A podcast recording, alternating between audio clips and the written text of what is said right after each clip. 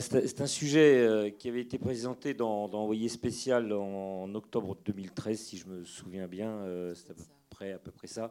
Euh, donc, euh, en, premier lieu, avant de, réagir sur le, sur le film, moi je, souhaiterais que euh, Gilles Simon, qui, est donc euh, le directeur adjoint, comme je l'ai dit en début de soirée de, l'ECPAD, revienne sur le, partenariat avec le, le, Festival Info, qui dure maintenant depuis quelques années. Qu'est-ce qui vous a motivé à vous inscrire dans un festival de, journalisme, Gilles? Apporter le, un regard particulier qui n'est pas un regard de journaliste. Hein. Nos opérateurs ne sont pas des journalistes. Euh, ils, euh, ils, réalisent des images euh, qui peuvent être utilisées par des journalistes, mais ne sont pas des journalistes. Vraiment, il faut Pour bien moi, ils sont un peu journalistes quand même. On en reparlera. Oui, ben, je pense qu'on on peut en parler. mais c'est apporté. Je, je, pense que ce, ce, ce, documentaire justement montre bien ce que, ce que peut apporter l'armée euh, française et, notamment euh, le CPAD, mais vous avez vu qu'il n'y a pas que les opérateurs de CPAD, il y a aussi des gens des CIRPA, à, à, l'image de, guerre. Donc, donc effectivement, ils s'inscrivent, ils ne sont pas tout à fait journalistes, ils peuvent faire un travail de journaliste parfois, et ils apportent une matière première. Et puis, il y a aussi quand même un travail de documentaire euh, qui est fait aussi par, euh, euh, par, par le CPAD par, pour, pour d'autres occasions. Il faut rappeler que le CPAD, en, quelques chiffres, ce sont 11 euh, millions d'images et, 30 000 films, hein, si, je ne m'abuse, ou 32 000 maintenant, peut-être. Euh, Frédéric Deguillon, vous nous en direz quelques, quelques mots euh, tout à l'heure également.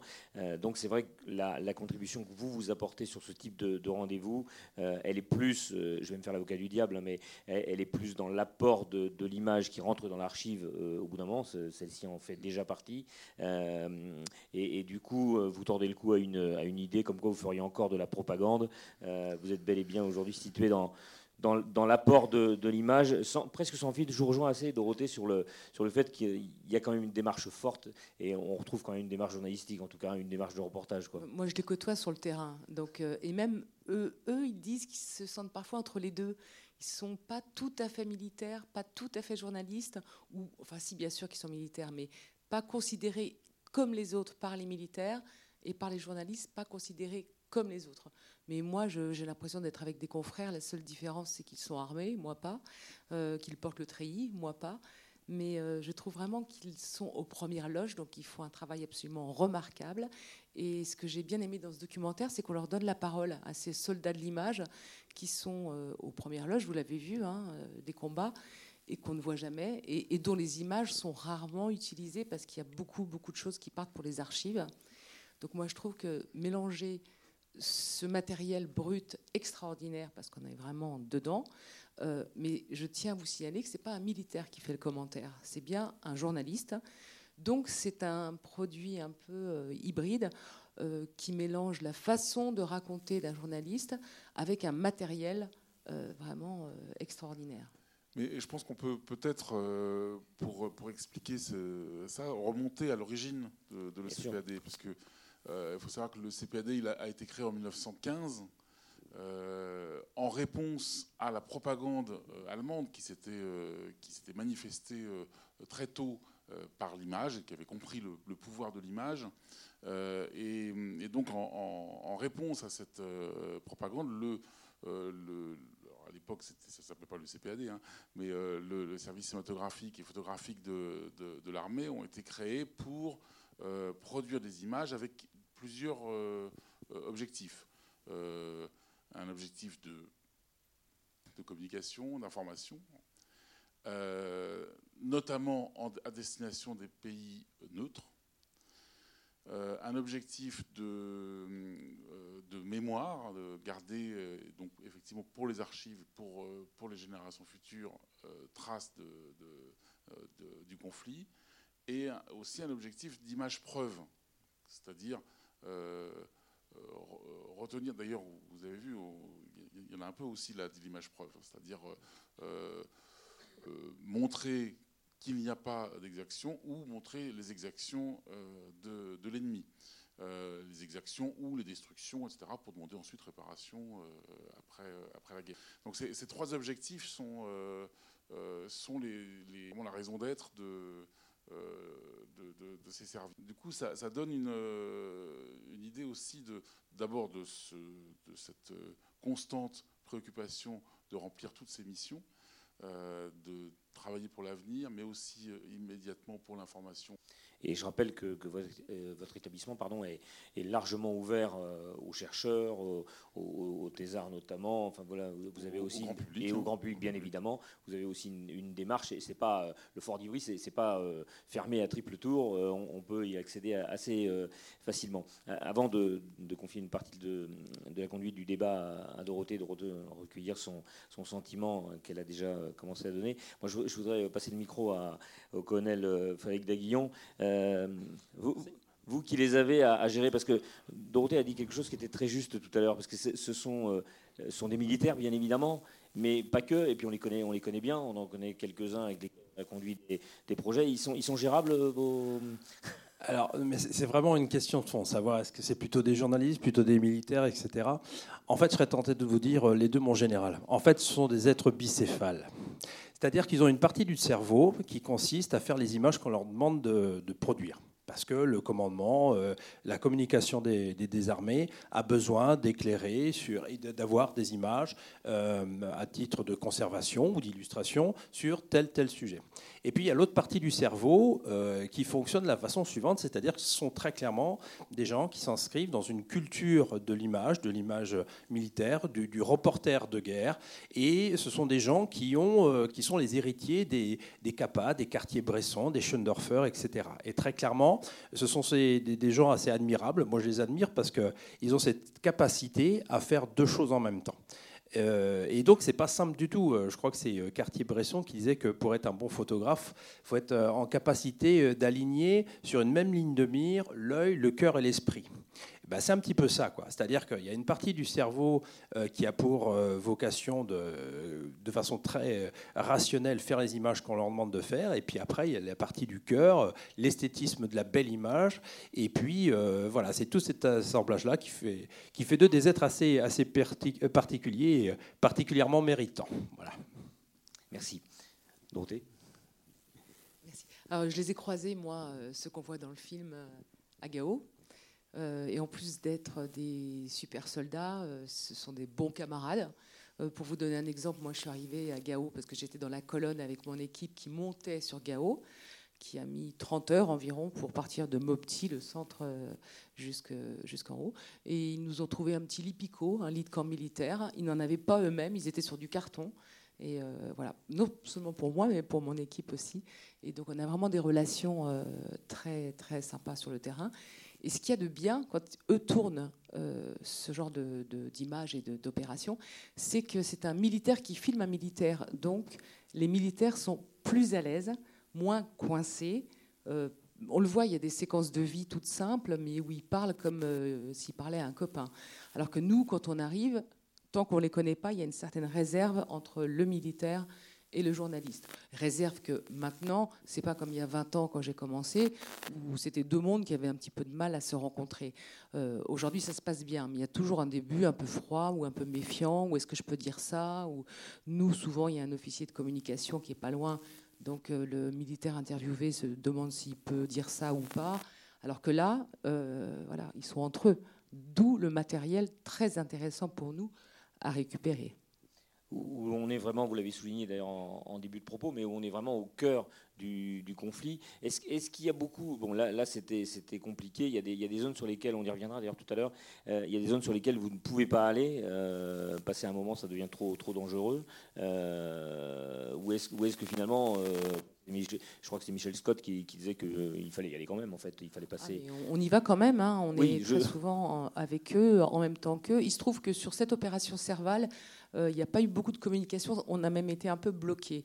Euh, moi, je suis arrivée donc après les forces spéciales, avec les militaires qui montaient sur Gao. D'autres journalistes étaient vers Tombouctou. Mais tout a été fait, la guerre a été faite, comme c'est bien raconté, avant par les forces spéciales. Et ça, on n'a pas eu du tout accès. Donc nous, on arrive un peu avec la grosse cavalerie euh, derrière. Gao est déjà tombé, les djihadistes sont partis, donc c'est un peu particulier. Mais il y a plein d'autres reportages où on est en même temps qu'eux, où il se passe quelque chose, on prend les mêmes risques, on, voit les mêmes choses. Je, repars au Mali justement dans une douzaine de jours pour une grosse opération euh, et là, je suis euh, donc embed euh, avec, la, avec les militaires. Donc, ils vont me prendre à Gao sur la base arrière. Je pars en hélicoptère avec eux. Pendant huit jours, je vais être avec eux, avec mon caméraman, et on va suivre et vivre ce qui peut se passer. Et lorsque vous êtes embarqué, c'est peut-être une, question que peut se poser aussi la, salle. Lorsque vous êtes embarqué, si, si à un moment les, si, à un moment les, militaires vous, vous disent là c'est trop trop dangereux, vous y allez quand même. Enfin, souvent, vous y allez quand même. Je vais vous donner un exemple. La dernière fois, justement, que j'étais au Mali, euh, on était dans une zone où il y avait un VIP day, ça, ça doit parler aux militaires, hein, où, les, officiers euh, maliens, burkinabés, français se rencontraient euh, avec les grands chefs. Et nous sommes partis après quelques heures passées là-bas. Nous sommes repartis dans la base à une demi-heure d'hélicoptère et à ce moment-là, on apprend en, atterrissant qu'un soldat a été euh, touché, mortellement touché, un soldat français. C'est le dernier mort au Mali, un, sapeur euh, danger d'ailleurs, d'ici. Oui. Euh, donc à ce moment-là, moi, mon réflexe de reporter, puisque les hommes qui venaient d'atterrir embarque un matériel euh, du lourd hein, pour retourner, euh, parce qu'on ne connaît pas bien la situation, euh, le feu est ouvert, il y a un homme qui a été tué, un militaire qui a été tué. Et moi, mon réflexe, c'est je, bah, je remonte avec vous, je repars avec vous. et je propose d'y aller toute seule, avec juste une petite caméra. Et un militaire me dit, bah, si on t'embarque, ça fait un combattant de moins dans l'hélicoptère. Donc là, vous, dites qu'effectivement, on ne sait pas ce qui se passe là-bas et qu'eux font la guerre et que là, il n'y a pas de place pour moi. Donc, je filme les préparatifs et ils partent et, après, ils reviennent quelques heures plus tard et on reprend l'histoire et on la raconte d'une autre façon. Merci. On peut peut-être commencer à, recueillir vos, questions euh, sur, ce, sur ce film. Euh, qu'est-ce que ce film vous a, vous a inspiré? Est-ce que est-ce que vous imaginiez de l'intérieur cette, euh, guerre, comme on l'a appelé au départ d'ailleurs, cette guerre sans image euh, Comme ça, quel, est votre sentiment? Plusieurs pistes de, réflexion, bien évidemment. Quel est votre sentiment sur l'apport, encore une fois, des, images euh, de la défense dans le, reportage? Parce qu'il y a des gens qui sont choqués, qui disent diffuser ce genre de documentaire dans une émission comme Envoyé spécial, c'est. être la vitrine de la défense, pour pas dire servir soupe à l'armée, je ne sais pas, mais il y a eu des critiques au moment où c'est sorti. Je me souviens d'une consoeur du monde.fr, euh, si je me souviens bien, qui, justement avait employé cette expression en disant bon c'est bien gentil, mais c'est un, peu la, vitrine de la défense. Alors après, euh, il n'y a, pas de notion euh, péjorative dans, cette notion de, vitrine. comment vous vous réagissez, messieurs de, de l'ECPAD, lorsqu'on dit bah, c'est peut-être un peu lisse, c'est peut-être un peu la, la vitrine de la défense Ça vous honore plutôt ou ça vous agace? Je dirais euh, ni l'un ni l'autre. En fait, très clairement, moi, je voudrais simplement donner quelques, rappeler quelques données chiffrées. Euh, quand les gars, les deux équipes qu'on a envoyées à Serval, donc entre euh, janvier et puis avril-mai 2013, sont partis, les deux équipes sont revenues avec 2 Tera de, de, rush, soit environ 120 heures d'images. 120 heures d'images. J'ai un photographe qui a ramené, d'ailleurs on le voit hein, dans, dans, le film, il a ramené 10 000 photos. 10 000 photos, c'est un dixième de ce que les, armées françaises ont, fait comme photographie entre 1915 et 1919. Donc ça donne une image, une idée de, la, masse d'images dont on peut disposer euh, aujourd'hui, et après qui est librement exploitable. Euh, et puis avec une proximité qui n'était pas euh, celle d'autrefois. je profite du fait que demain c'est le 11 novembre. à l'époque des bobines 35 mm, une bobine de 30 mètres, c'était une minute d'image aujourd'hui, avec des caméras dont le nom commence par un G, finit par un O et qu'on peut trouver dans les magasins de sport, euh, vous avez des autonomies de 3 heures d'image. 3 heures d'image. Donc c'est juste, on n'est plus du tout dans le même rapport. Ça veut dire qu'on peut tout filmer. Et que les soldats eux-mêmes, alors certes, quand ils sont au combat, ils ne s'amusent pas à ça, mais euh, on a, enfin, ils ont tous, et moi le premier, on a tous fait des, films, des images euh, de, des opérations, etc., etc. Donc ça veut dire quoi? Ça veut dire qu'il y a une quantité extraordinaire d'images qui fait qu'en fait, on peut largement euh, explorer les, sujets sous les différents angles. Et donc là, en l'espèce, je ne pense pas que comment dire, le, réalisateur qui a travaillé sur le projet a, servi la, soupe à, l'armée. Il a fait un juste travail réaliste, concret, d'une réalité objective. On n'a absolument rien caché, mis à part des images qui, sont, qui mettent en cause qui représente un risque pour les opérations, pour la sécurité des opérations et des militaires, sinon sans quoi le réalisateur il a eu accès à tout. Alors certes, il y a quelques limites. Par exemple, euh, sur les images de drones euh, qui ont été faites, euh, vous voyez, c'était masqué avec des carrés, etc., etc. Parce que c'est juste des données stratégiques. Sans quoi, le, comment dire, M. Blanchard avait eu accès à l'ensemble, des images, avec une ligne éditoriale qui était celle de, comment dire, de, France, France 2, mais qui était parfaitement, c'était vraiment du journaliste, c'était pas du marketing, hein, très clairement. Moi, j'apporterai un, complément à, ce propos sur le. Euh, on disait tout à l'heure qu'on était vraiment au, cœur de, au cœur du réacteur. Euh, ça a permis aussi en, photographie, ce, fut une de nos collaborations avec, euh, avec le CPAD. ça a permis aussi de ramener des, images sur le quotidien des soldats. je pense à l'exposition sur le, Mali qu'on avait eu le, plaisir de, présenter et qui vraiment nous permettait, je pense, quand je dis nous, c'était le public, euh, de voir sous un autre jour peut-être le militaire que l'on voit de manière un peu stéréotypée euh, euh, dans, une, image qui n'est pas toujours la, sienne. et d'ailleurs, là, il y a une, une donnée pardon, qui est quand même assez forte, c'est les 60 kilos de matériel qu'ils ont sur le dos vous voyez ce que ça peut représenter. Quoi. Des fois, une, Canadienne, on trouve ça lourd, hein, donc on est un peu fainéant quand même. Euh, donc je, reviens aux, questions de. Donc voilà, c'est l'apport, aussi de ces images du, quotidien qui est euh, extrêmement important. quelle est la première question, ou la seconde si la première est trop difficile? Qui se jette? Sinon, nous, on va s'y coller. Hein.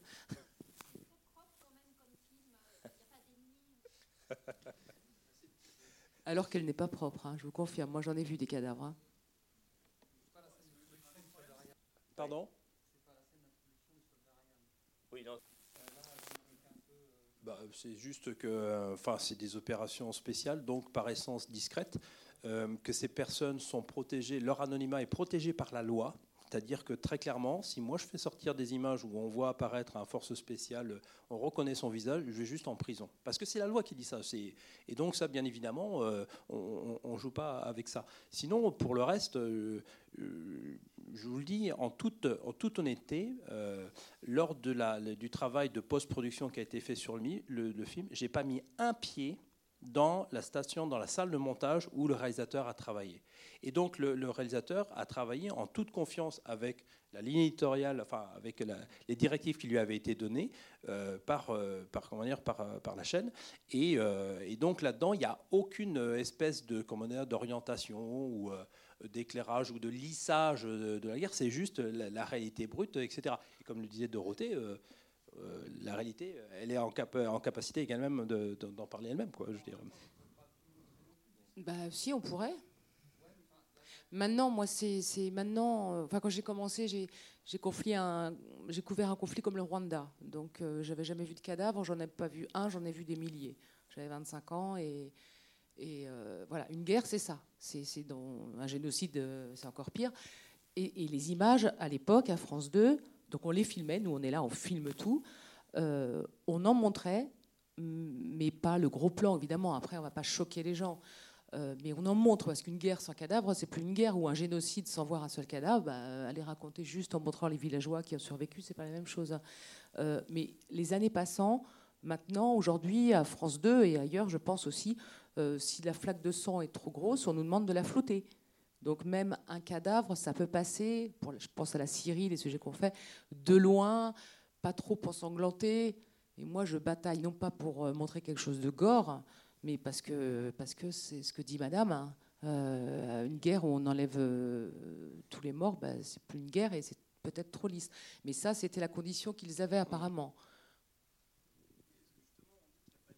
pourquoi ne pas en montrer? Pourquoi? Pourquoi cette consigne? euh, Tout simplement pour une seule raison, c'est que il y a une loi dans la guerre qu'il y a un certain nombre de dispositions juridiques qui protègent les blessés, les morts, etc., y compris dans le domaine de l'image. Ça veut dire que l'armée elle-même ne va pas ouvrir la porte sur un, domaine sur lequel elle n'est pas du tout euh, dire, en, légitimité de, montrer des choses qu'elle n'a pas juste pas le droit de monter. Euh, vous savez, enfin, juste même pour l'ennemi, on n'a pas le droit de montrer un ennemi. Ben, effectivement, le, euh, je veux dire, c'est le cas pour les ennemis, mais c'est le cas pour les prisonniers. Le prisonnier, vous avez bien vu, il a été euh, pris en charge. Il y a un examen médical justement pour pouvoir euh, justifier le fait qu'aux règles des, enfin, des, des, lois de la guerre, des dispositions juridiques, il a été bien pris en charge conformément à la loi. Et, donc, ça veut dire que effectivement, on n'a pas le droit de tout faire, tout montrer, nos blessés, les familles de blessés. Et au Vietnam, on envoie des, des morts? Ben oui, mais sauf que nous, on n'était pas au Vietnam. Vous aussi, le cinéma des armées euh, ah C'était une autre époque aussi. C'était une autre époque. Euh, justement, la loi a-t-elle changé? La loi a changé, oui. Absolument.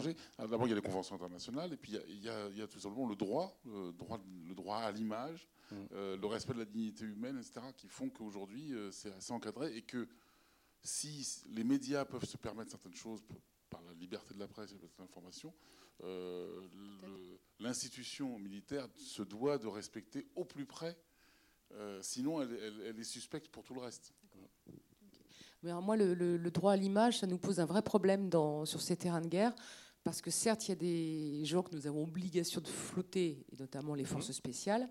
Euh, J'y reviendrai peut-être, mais moi j'ai pu, et je pense que je suis la seule chaîne à avoir pu suivre les forces spéciales en Irak. Donc évidemment, hein, le floutage, ça va de soi. Et encore, euh, non, juste un chèche, mm. à partir du moment où c'est désilhouetté, comme ils disent, mm. ça passe. Mais euh, oui, sur le droit à l'image, euh, de plus en plus de militaires sur le terrain, donc qui n'ont pas obligation d'être floutés, invoquent ce droit à l'image en demandant à être floutés. Donc, parce que c'est vrai que les risques sont plus importants, les menaces pour leur famille, souvent, rester en France. Mais nous, raconter euh, ces histoires sur le terrain, ces conflits, c'est difficile de les raconter à partir du moment où un militaire, deux militaires, trois militaires, tous les militaires disent moi aussi, moi aussi, je vais être flouter. Donc moi, je bataille contre ça. Mais on va terminer, tout le monde sera flouté ou on ne mettra plus une image. Hein. Ah oui, oui, dans tous ces conflits. Euh, alors ils ont 14, 15 ans, ils disent qu'ils en ont 18. Euh, allez savoir. Mais euh, bien entendu, il y, a, beaucoup de, jeunes enfants. Qu'est-ce que ça devient? Comment c'est exploité C'est ce que vous voulez dire? Est-ce que l'offensive est étudiée là quand on voit sur le Python, etc. Est-ce qu'on regarde comment ils ont réagi? Est-ce qu'on, est-ce qu'ils refont le match, si je puis dire? Ça peut arriver qu'effectivement, euh, on utilise des images pour euh, étudier, réexaminer les faits, etc., etc. Dans la réalité des, prix, c'est pas ça. La réalité des prix, c'est que ça va très vite. C'est qu'après une opération, on est sur l'opération d'après, etc. Même si, effectivement, euh, peut y avoir une analyse qui est faite a posteriori par des, des, niveaux de, niveaux stratégiques qui peuvent étudier et regarder les choses plus, plus finement à titre de retour d'expérience, comme on dit sans quoi la totalité des images est conservée, c'est-à-dire qu'on ne jette rien, rien, rien, rien. Ça veut dire que, y compris des images, euh, je, vous parlais des 120 heures de rush qui ont, été ramenées, mais ils sont toujours conservés, etc. Et que même les images qui sont euh, classées confidentielles défense, parce que par exemple il y a des forces spéciales qui apparaissent, etc., dans 10 ans elles seront déclassifiées. Euh, ou alors elles seront reconduites parce qu'elles représentent, euh, il y a encore des, zones d'insécurité pour les personnels qui y sont représentés. Mais je, peux vous assurer, euh, et Gilles le, confirmera, mais c'est que la totalité des images, comment dire, durant. Et c'est ça la force de notre établissement, si je puis le, le rappeler, mais c'est qu'aujourd'hui, on est dans la même démarche que nos grands anciens de 1915, c'est-à-dire que le but, c'est que dans 50 ans, toutes ces images-là, serviront aux historiens, aux chercheurs, aux scientifiques qui pourront analyser, avoir un regard sur ce, que, sur ce qui a été fait en, 2013. Est-ce que c'est exceptionnel de récupérer euh, tout ce matériel vidéo pour euh, une grande chaîne comme nous et un magazine Parce que j'en ai pas vu souvent des sujets comme ça. Absolument. Mais en fait, c'était une, euh, initiative bilatérale entre d'un côté France, France 2 et de l'autre côté l'image, l'état-major des armées, la cellule communication. Et en l'espèce, c'était le colonel Burkhardt à l'époque qui, en liaison avec Monsieur Notin et le réalisateur, avait proposé ça. Et France 2 avait accepté bien volontiers dans des conditions qui ont été celles dont on a parlé. Mais il n'y a pas de censure. Hein. Moi, moi, à chaque fois que je fais des sujets avec l'armée, à aucun moment ils ne regardent ce que j'écris. ni mon montage. la seule chose que les militaires aient jamais vérifié, c'est quand j'ai suivi les forces spéciales en Irak, et c'est le floutage, ou voilà, pour voir si c'était bien fait. Et je, ils n'ont pas dit le moindre mot sur le commentaire. Je pouvais dire ce que je voulais, quoi. Oui, puis il faut préciser aussi, on revient à vous, euh, monsieur, il faut préciser que pour avoir eu euh, Martin Blanchard et Jean-Christophe Notin euh, pour préparer cette, cette, soirée, malheureusement, ils ne pouvaient pas être avec nous, mais effectivement, ils, ont d'emblée, d'ailleurs, sans même que je leur pose la question, ils ont dit on n'a pas eu, ce que vous avez résumé, hein, on n'a on pas eu de, de, pression particulière, on a, on, a, on a fait ce que l'on voulait à partir du postulat euh, de, départ. Après, effectivement, ils se. Euh, mais en plus, je, pense que sur ce sujet précisément, ils n'avaient pas, euh, peut-être parce que par ailleurs, on a vu énormément d'images difficiles et insoutenables de, conflits, ils étaient peut-être partis un peu sur une autre ligne éditoriale. Peut-être parce que le postulat de départ était assez, strict, mais je pense qu'après, ils, sont entrés dans ce sujet-là avec une, version un peu du quotidien. Moi, je crois pour en avoir discuté avec, euh, avec Jean-Christophe Notin, que c'était un peu ça aussi. C'était pas forcément la recherche de, l'image un peu, peut-être un peu plus difficile. Pardon. C'est pas une obsession non plus. Hein. Non, mais vous avez raison. Mais ce film, justement, explique bien les, les enjeux, la façon de travailler, l'engagement, les risques, tout.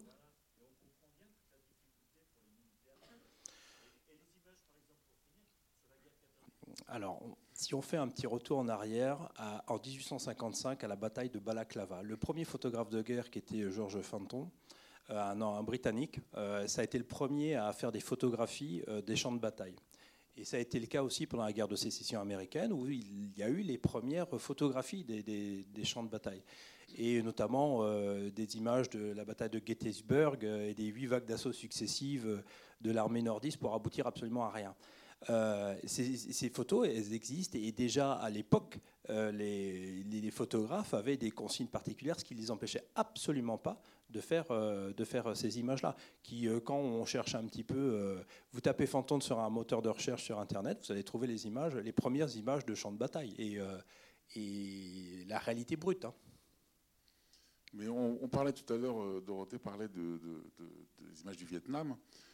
attention, parce que les images du Vietnam, qu'on connaît, souvent sont les images qui ont été ouvertes dans les années 90, euh, euh, qu'on n'a pas vues à l'époque. Euh, je me rappelle de cette série qui était passée bah, sur une autre chaîne, sur France 3. non, France 3, sur, le, Vietnam, il y avait trois épisodes où on voyait des images extrêmement crues avec des, blessés agonisants et des cadavres. C'est des images qui venaient d'être libérées en fait. Et, à l'époque, on les, ne les voyait pas. On, a vu des films, et on a sans doute du Vietnam en particulier des images, des souvenirs qui sont plutôt, euh, d'ailleurs pas forcément du Vietnam, hein, parce qu'en fait ça peut être aussi la Corée. Euh, donc tout ça se mélange un peu dans le, souvenir collectif. Euh, bon. Et quant à, quant à, la guerre de 14, alors là c'est encore autre chose, c'est que c'est que les images de combat sont, pour la plupart, reconstituées en réalité. Elles ont été filmées plutôt euh, et, pas, pas, dans le, pas dans le feu de l'action. Euh, d'ailleurs, on le voit bien, puisqu'on voit souvent euh, des assauts d'en face. Champ, contre champ. Avec des champs contre champs. Donc tout ça, tout ça a été mis en scène. C'est intéressant d'ailleurs hein, de montrer ces images de, de 14-18. Euh, d'expliquer comment elles sont faites, parce que ça permet justement de mieux regarder les images aujourd'hui. Je, crois qu'on a une, question. Ah oui, voilà, madame. Euh, vous avez raison. Ça montre néanmoins comment euh, la colonne de djihadistes a été stoppée. Justement, voilà. Et après, ça n'explique pas la suite, les enjeux. Et aujourd'hui, pour ceux qui ne le savent pas, donc il y a encore 4500 militaires français dans l'opération qui s'appelle Barkhane maintenant, sur euh, cinq pays du Sahel. Et ils sont pour euh, près de 1600, je pense, au Mali, précisément, où la situation sécuritaire se dégrade et euh, où le président actuel est en train de réfléchir à un redéploiement ou une réorganisation. voilà. Donc là, moi, je vais suivre la première grosse, grosse opération. On m'a dit ça plusieurs fois, donc je ne sais pas trop ce qui m'attend. Mmh. Mais apparemment, ils changent de stratégie ou de méthode, et c'est à la frontière euh, du Mali, du Burkina Faso et du Niger, apparemment, qui est les trois frontières où, la situation est très compliquée.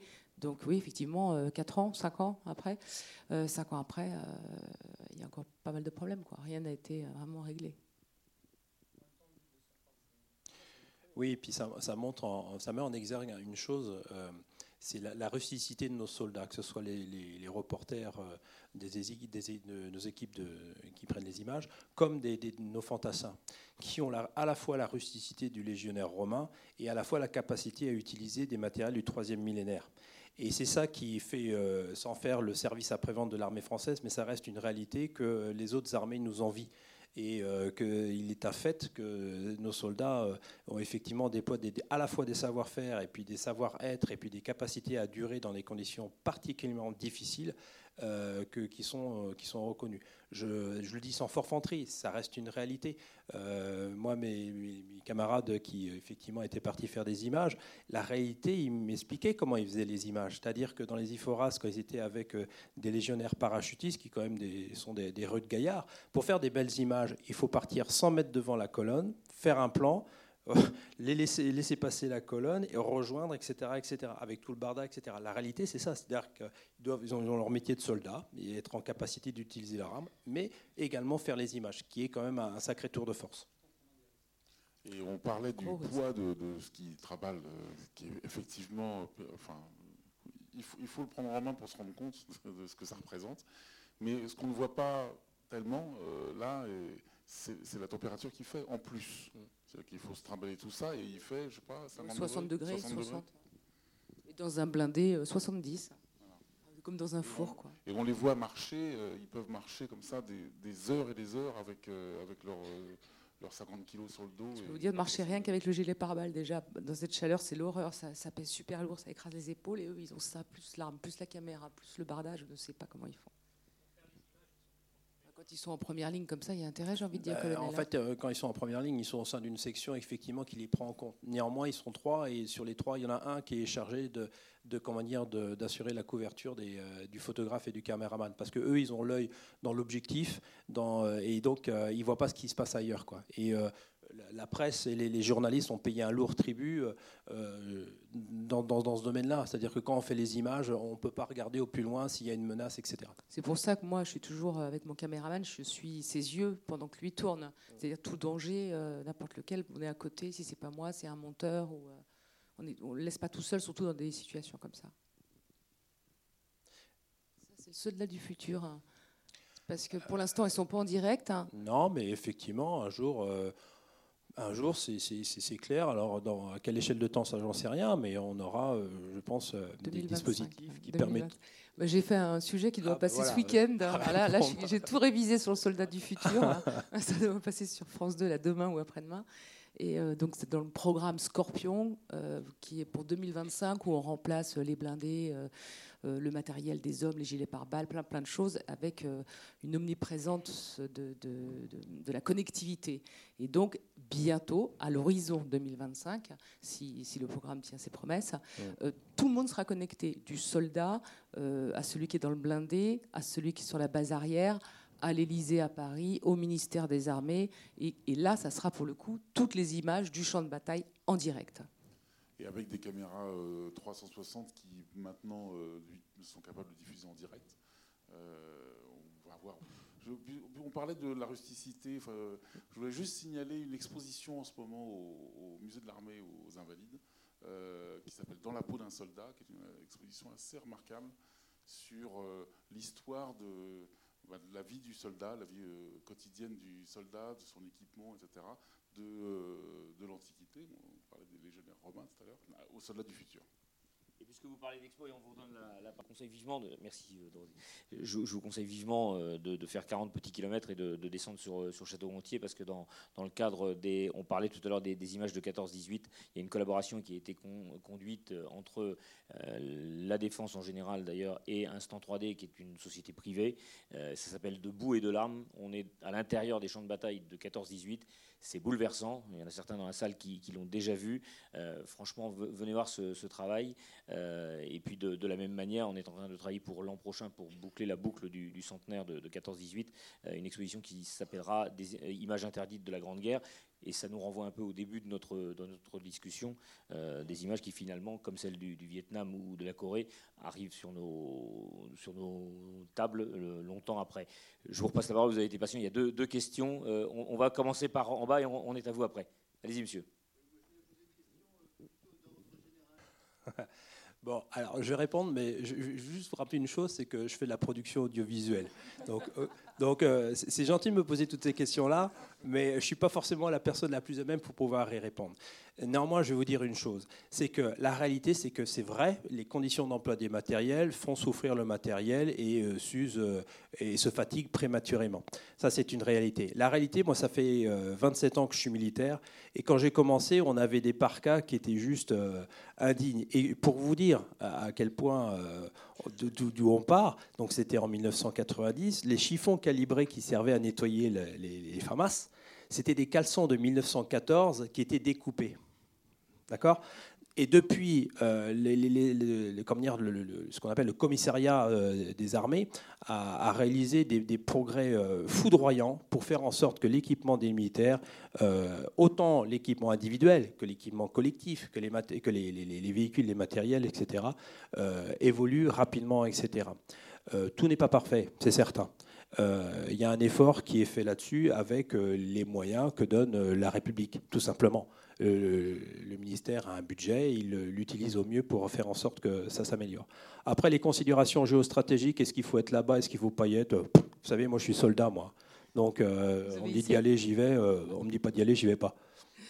Moi, je vais donner un petit détail à monsieur, parce que c'est dans le cadre du sujet que j'ai préparé hier.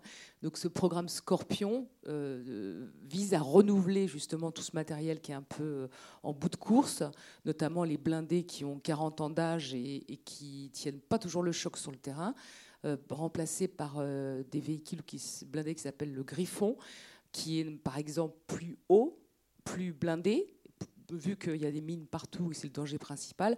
Parce que moi, dans les vieux VAP, je peux vous dire que les militaires, ils me disent mets tes pieds en face, comme ça. Parce que si on pète sur une mine, au moins, tu seras comme ça, tu n'auras peut-être pas une jambe euh, en moins.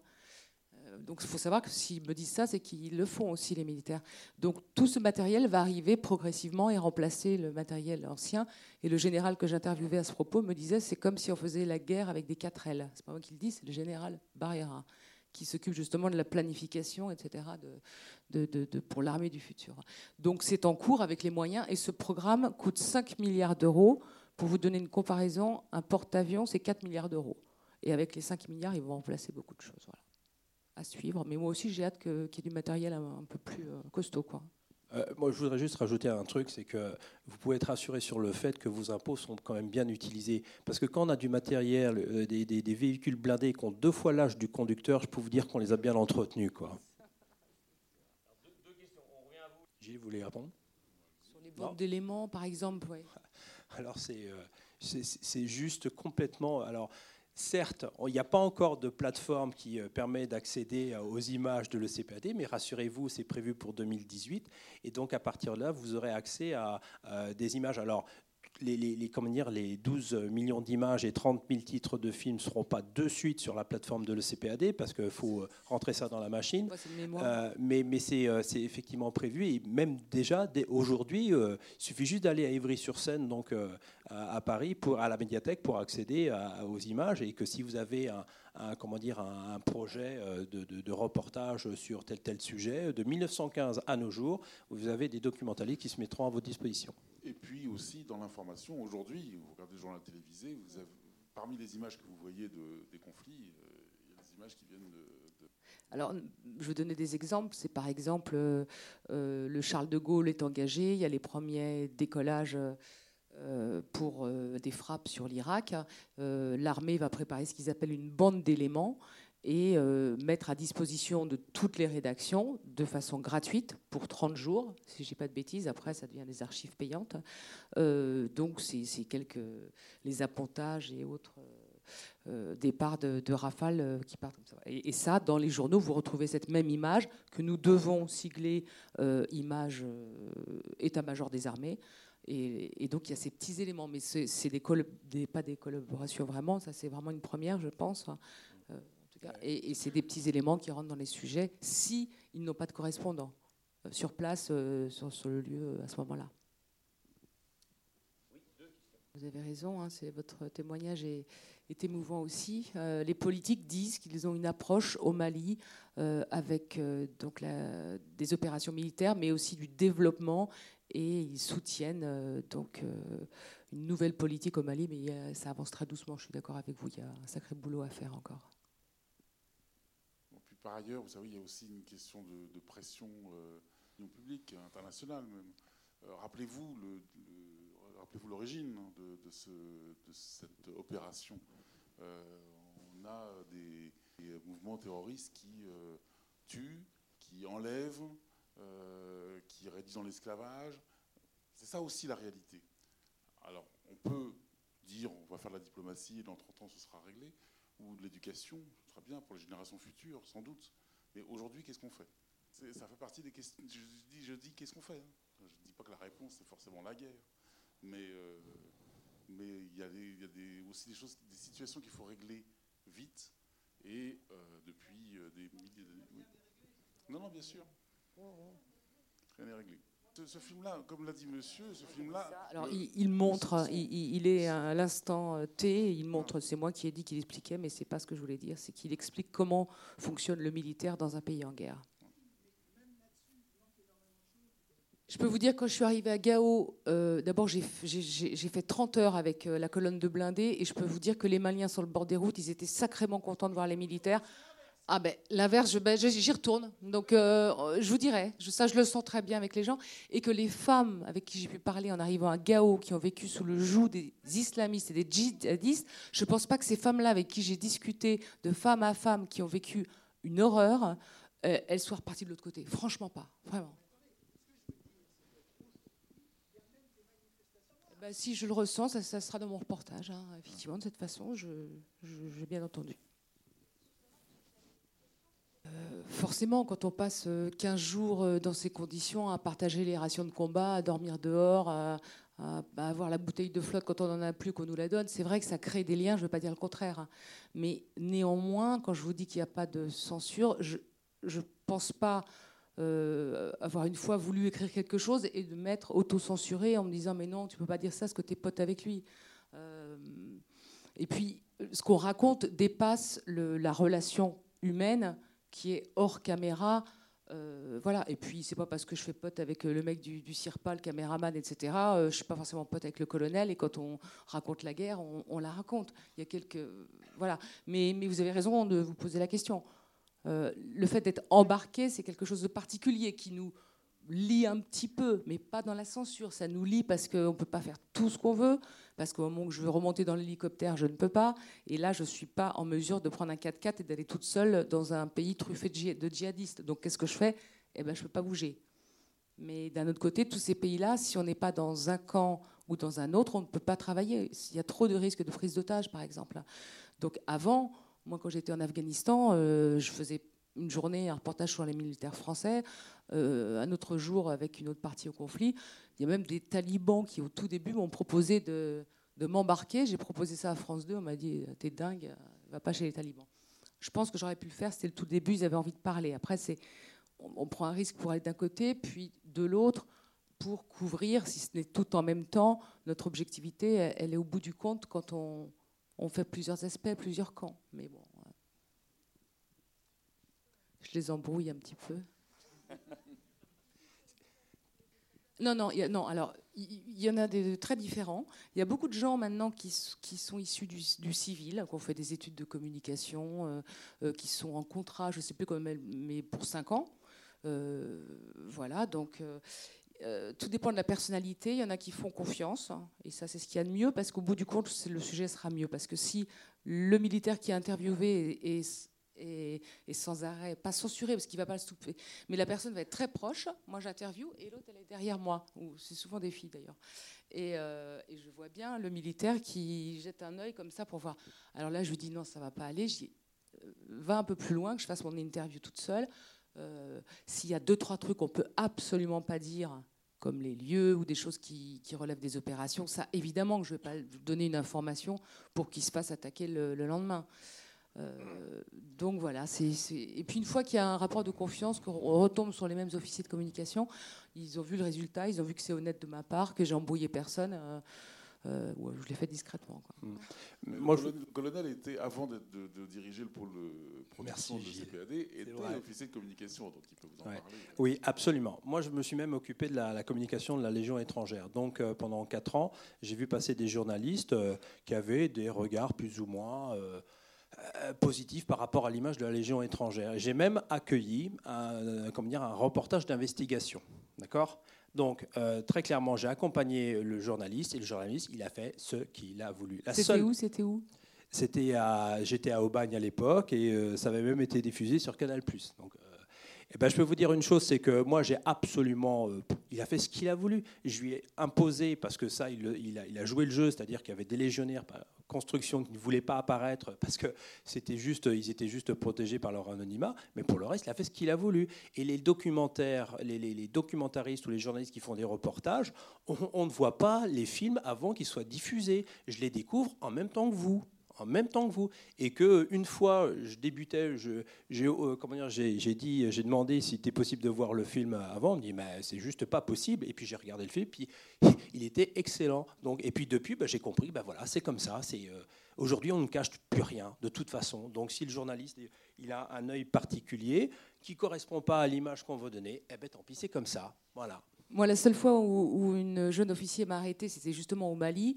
Et euh, le militaire me répond Oui, dans cette guerre au Mali. Et elle fait Elle l'arrête, c'est quand même très agréable. Et elle dit euh, Non, non, euh, vous ne pouvez pas dire guerre, vous dites conflit ou crise. Donc là, on ne s'est pas très bien entendu. Et puis après, j'ai fait mes interviews quand elle était occupée ailleurs et en les faisant vite fait sans sa présence. Mais c'est rare quand même. Voilà, ça y est.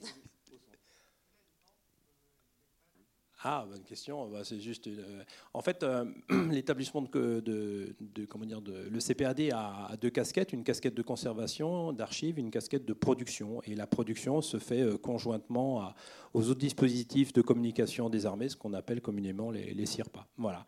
Donc en fait, nous, on on a des militaires des trois armées, on a du personnel civil, etc. Et donc on a une capacité de production que n'ont pas les, les CIRPA, c'est-à-dire en clair faire des, sujets un peu plus euh, conséquents, des 52 minutes, des prestations événementielles. Par exemple, euh, l'hommage national à Simone Veil, eh bien, j'ai euh, la fierté de vous dire que c'est nous qui l'avons fait. Et voilà, et donc on fait des choses comme ça. Le chemin des dames aussi, l'émission, c'était nous. Ils ne sont pas toujours partout. Euh, moi, c'est pas parce que je vais dans un pays où les Français sont engagés qu'il y a une équipe CIRPA ou euh, CPAD. Euh, il y a des CIRPA terre, des CIRPA mer, CIRPA marine, euh, CPAD.